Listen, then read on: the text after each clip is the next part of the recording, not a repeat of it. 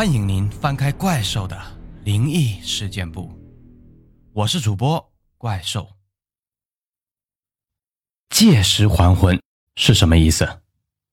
传说是人死去以后，灵魂会在周边游荡。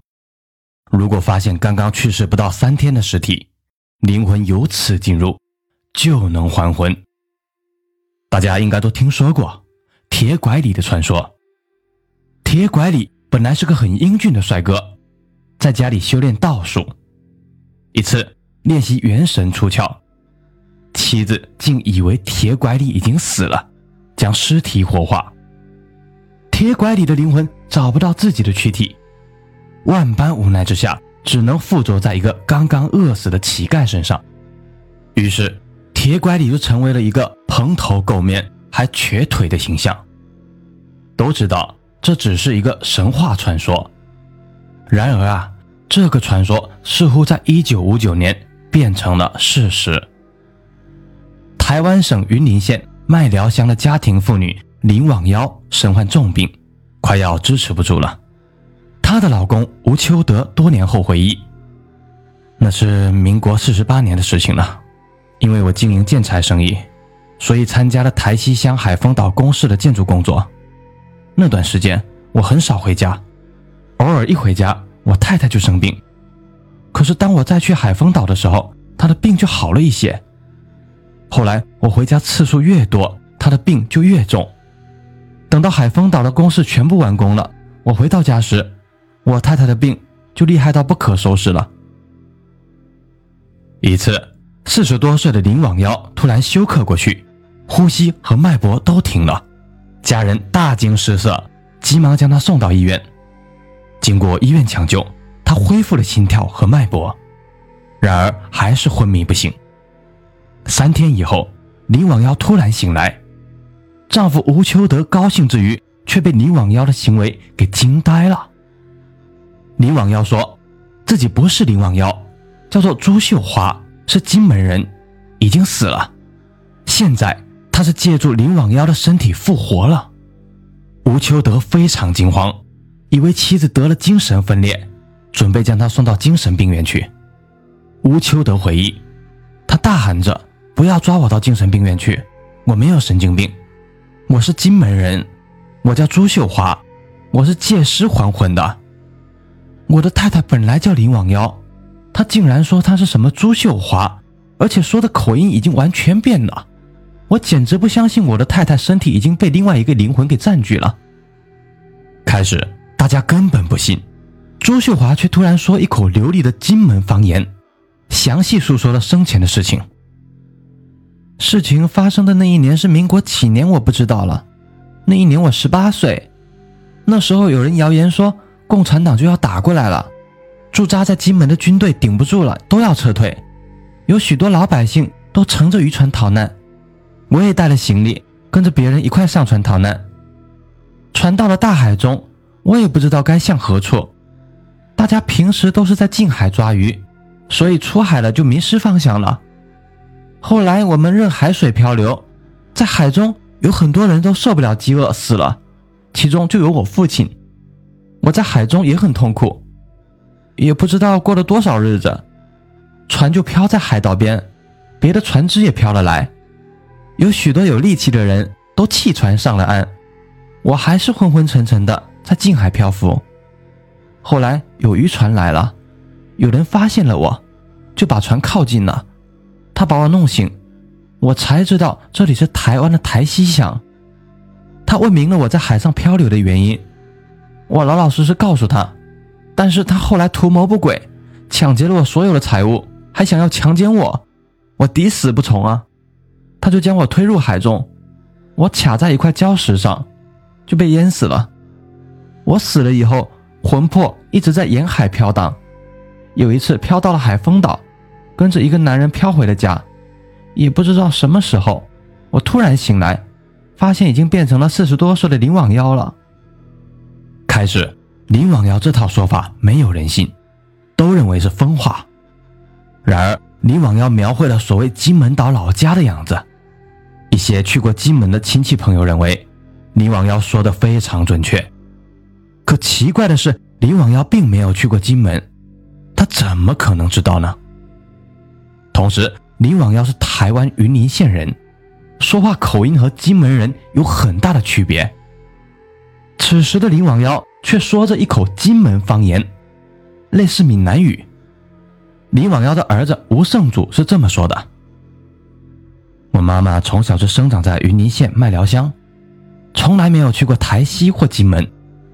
她病了以后，已经完全换了一个人，我实在有些不相信。”可是身体仍然是妈妈的，他却坚决说他不是。亲戚朋友们来探望他，他都不认识，连外婆和姨妈他都不认识了。这时大家都很吃惊，我的心里也有一股说不出的感觉，我真不知道我该怎么叫他。以前我是全不信呐，妈妈从来没有去过海丰岛，可现在她能说出海丰岛的情景，而且就在一九五九年。我曾经参加了在菲律宾举行的童军露营，在我们队上有个金门人，他讲话是另外一种腔调。我回来后才发现，我妈讲话的口音和那个金门人一样，而且他还能说出许多有关金门的事情，所以我还是相信他是金门人。更重要的是，经过调查，金门确实有朱秀华这个人。金门炮战的时候。早年丧母的朱秀华确实跟随父亲乘坐渔船逃难，他的父亲在海上淹死了，年仅十八岁的朱秀华不知去向，台湾也查无此人，怀疑朱秀华已经遇难。后来，台湾海岸线也确实发现过一具二十岁左右的年轻女孩的尸体，部分尸体已被鱼类啃食。当年台湾海峡的浮尸并不少，经常有渔民遭遇风暴死亡。还有福建渔民偷渡到台湾期间遇难，因查无此人，也看不出凶杀痕迹，就不了了之了。女孩尸体被当作偷渡客草草埋葬。后来，吴秋德的外甥回忆：“当我们知道了舅妈的灵魂已经换了另一个人的时候，我们也无可奈何了，只好让他好好的养病。起初，他好像对什么都不习惯，比如舅舅叫他阿网时。”他会说：“我叫秀华，我不叫阿王。”他的姐姐和妈妈来看他时，他会愣愣地说：“我不认识你们，你们是谁啊？”当然，我们的邻居他也全不认识了。更怪异的是，自从舅妈好了以后，他真是什么都会帮着做，和以前的舅妈完全是变成了两个人。以前舅妈是乡下的村妇，没有文化，没有手艺，又体弱多病。活了四十多岁，她只会烧饭、洗洗衣服，其余的什么都不会做。可自从病好以后，他和以往完全不同了。现在他还会下田干活呢，会做粗重的活。至于煮饭吧，他倒是说不会做，从没学过。这就很奇怪了。舅妈原来什么都不会，就是烧的一手好菜。不仅如此，平常的嗜好、走路的动作也都不一样了。当然了。最大的改变是他讲话的口音，他现在讲的完全就是金门腔。后来，外甥又回忆起林网瑶的丈夫吴秋德曾经经历过的怪事，他认为可能是鬼魂跟随吴秋德回家，才附在林网瑶的身上。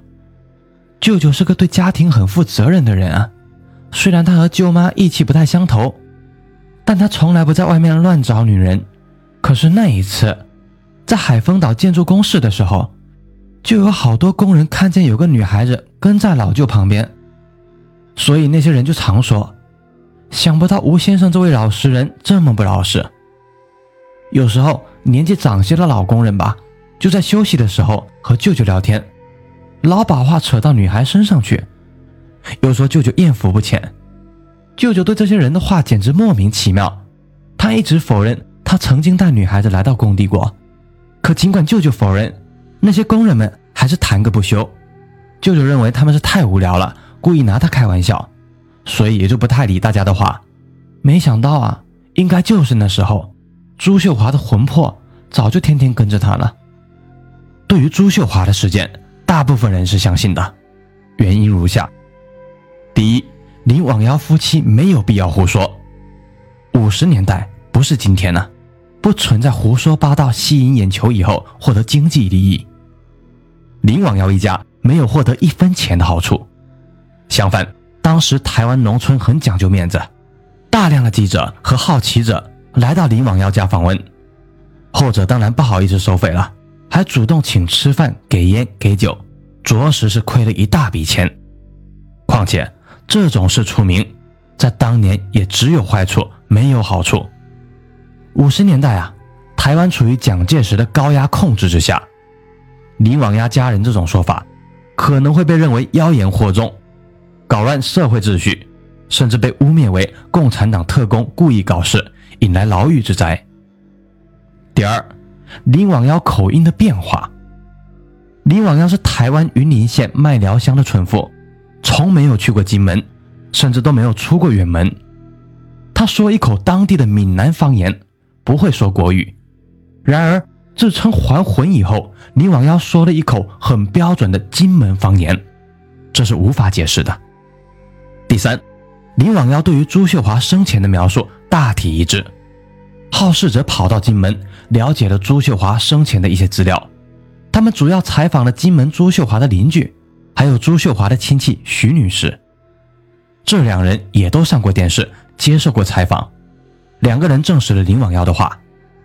而林网幺没去过金门，又没见过朱秀华，怎么可能知道他的事情呢？第四。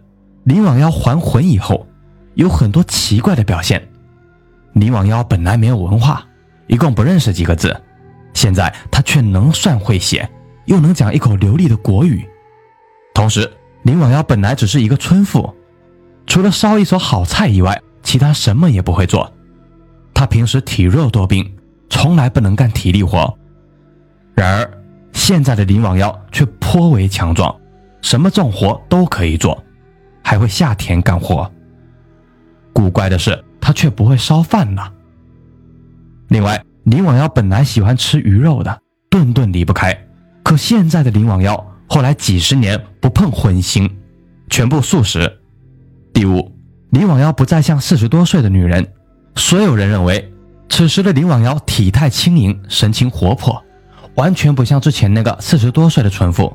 她酷似二十岁左右的朱秀华。似乎年轻了二十多岁。目前，至少林网幺一家和朱秀华一家都是这样认可的。事后，朱秀华的亲戚曾经专门拜访过林网幺。林网幺曾说：“他们只来过一次就没来了。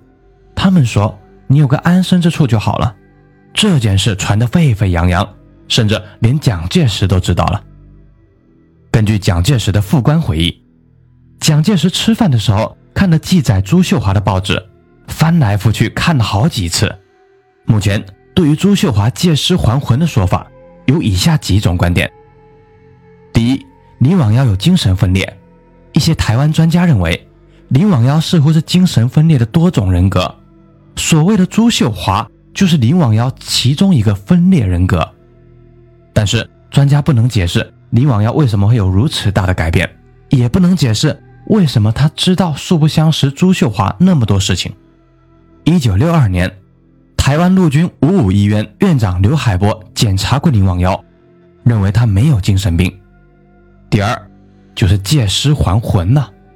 很多人认为，人本身就是一种能量，死了以后，人也许只是换了一种形式，仍然以鬼魂的方式存在。如果突然遇到刚刚死去的人，鬼魂进入身体，就像给电池充电一样，就能够复活。只是，也许还魂的要求很高，只是极少数的鬼魂才能找到合适的尸体，所以还魂非常罕见。所谓的借尸还魂，绝对不是只有中国文化如此，日本、朝鲜、东南亚，甚至欧美都有这种传说。美国一个律师心肌梗死以后，送到医院抢救，被同时抢救的还有另一个刚被抓捕的歹徒，结果歹徒死去了。律师被抢救过来，然而律师却变得行为诡异，长期看到很多不属于他的记忆，比如伤人、强奸，甚至杀人。后来律师发现，这些记忆都是那个死去的歹徒的。律师被困扰多年了，最终不堪其苦，开枪自尽。李网幺因为无法解释自己的怪异现象，选择出家避世。六十年代，李罔腰就出家了。一九七一年，成为了一家寺庙的住持。二零一八年五月二十三日，李广耀与世长辞。